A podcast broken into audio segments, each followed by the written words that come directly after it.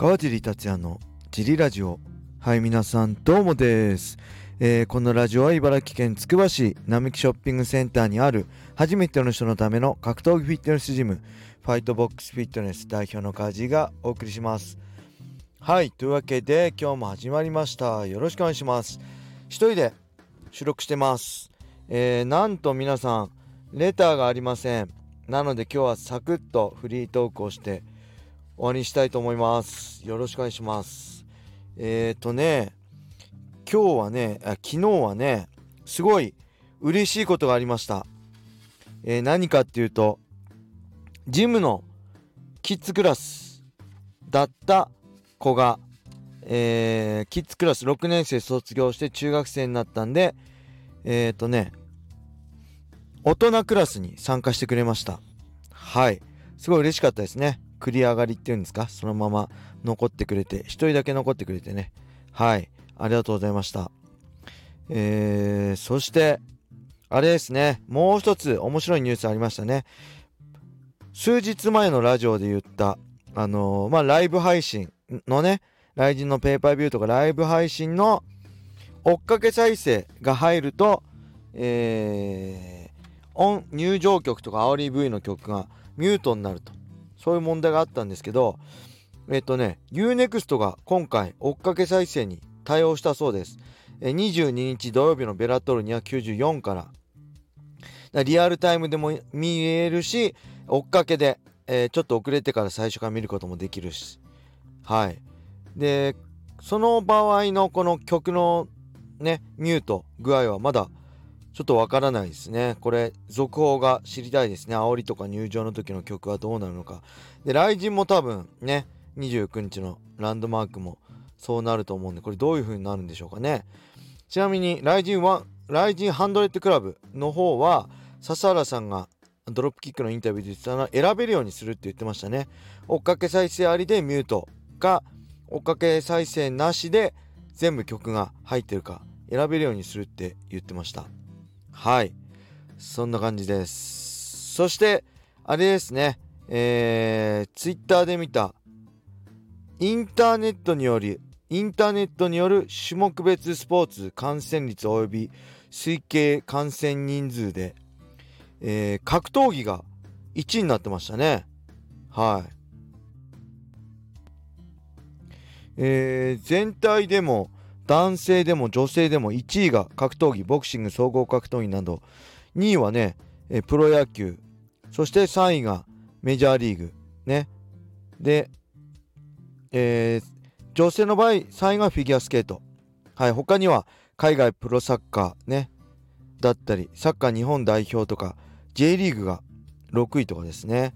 はいでこれ見るとやっぱりこの格闘技のライブのポテンシャル分かりますよね。でこぞってみんながね格闘技のライブどこを取るか今戦争になってますよね。前も言ったけど井上尚弥選手は Amazon プライム。ね。あ、ちょ、ごめんなさい。井上尚弥選手はドコモですね。ドコモ DTV。で、天心選手は Amazon プライム。はい。でね、まあいろいろやってるんですけど、ネットフリックスだけね、まだこのスポーツに参加してないと思うんですよね。参加してんのかな？僕、ボクシングとかやってないですよね。で、このネットフリックスが今後どうなるかちょっと注目ですね。なんかね、大きい発表があったらびっくりしますけどね。はい、ネットフリックスはどのスポーツを取るのかちょっと注目です。そして今日はレターがないので、えー、ベラトール294、295の話をしましょう。なんといっても、我らが堀口恭司選手の試合があるのは、ベラトール295日曜日です。えー、対戦相手はレイ・ボーグ選手。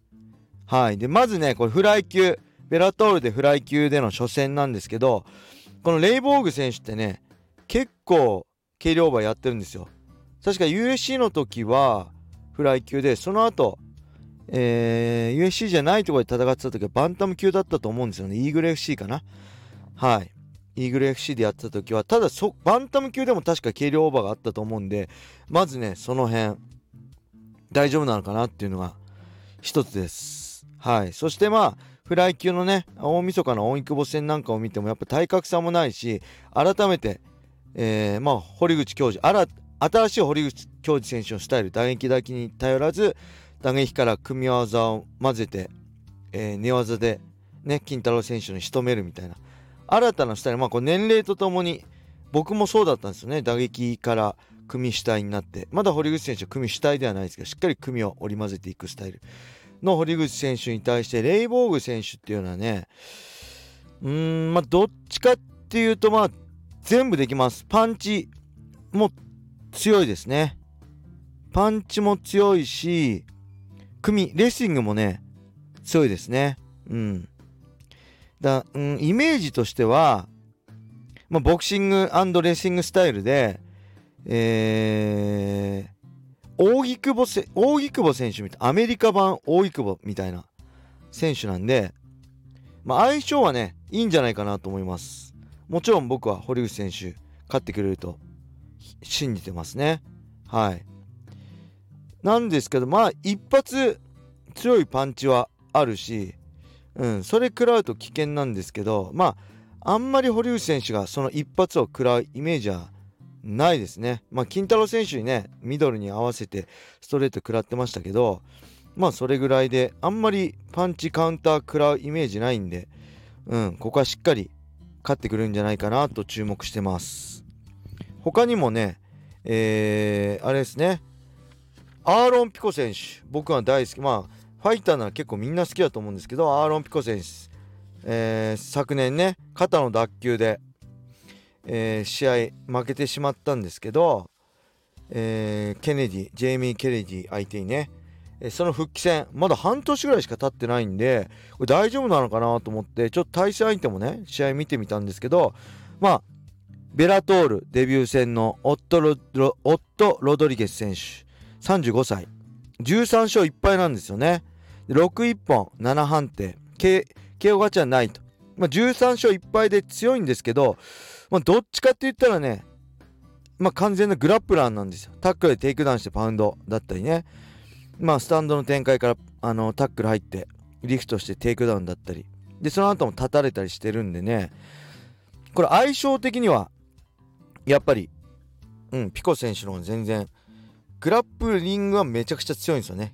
で、打撃も強いんですけど、ディフェンスがちょっと、あの、不安定っていうか、隙があるのと、えっとね、えー、結構打たれもろいとこがあるんでその辺心配なんですけどまあこれは多分復帰戦のピコ選手相手に、えー、まあ、ある程度相性のいい相手を用意したのかなって感じはしますただ、まあ、いっぱいしかしてないんでねその辺は要注意ですねそしてもう一人まああのメインイベントとね渡辺香奈選手の試合この前したんで、えー、日本から参戦する菊入選手の話しましょうか。これ話してないですよね、菊入選手。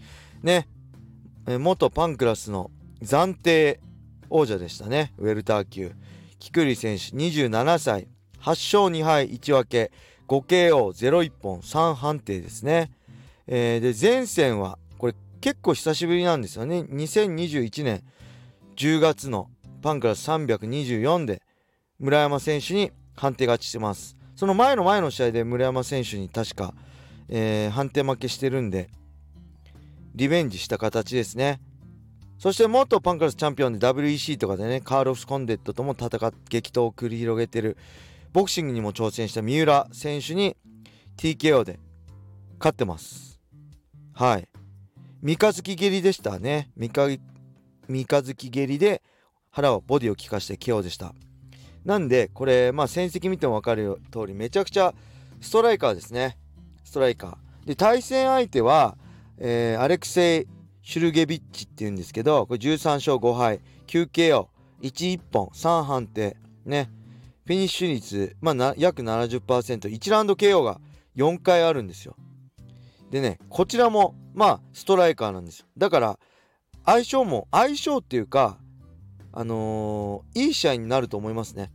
どっちかっていうと、菊入選手の場合、村山選手みたいなグラップラー相手倒される展開の方が嫌だと思うんで、えー、シュルケビッチは多分スタンド勝負してくると思うんで、あのもちろん相手は強いんでね、その辺、あの相性いいかどうかは別にして、噛み合う相手だと思います。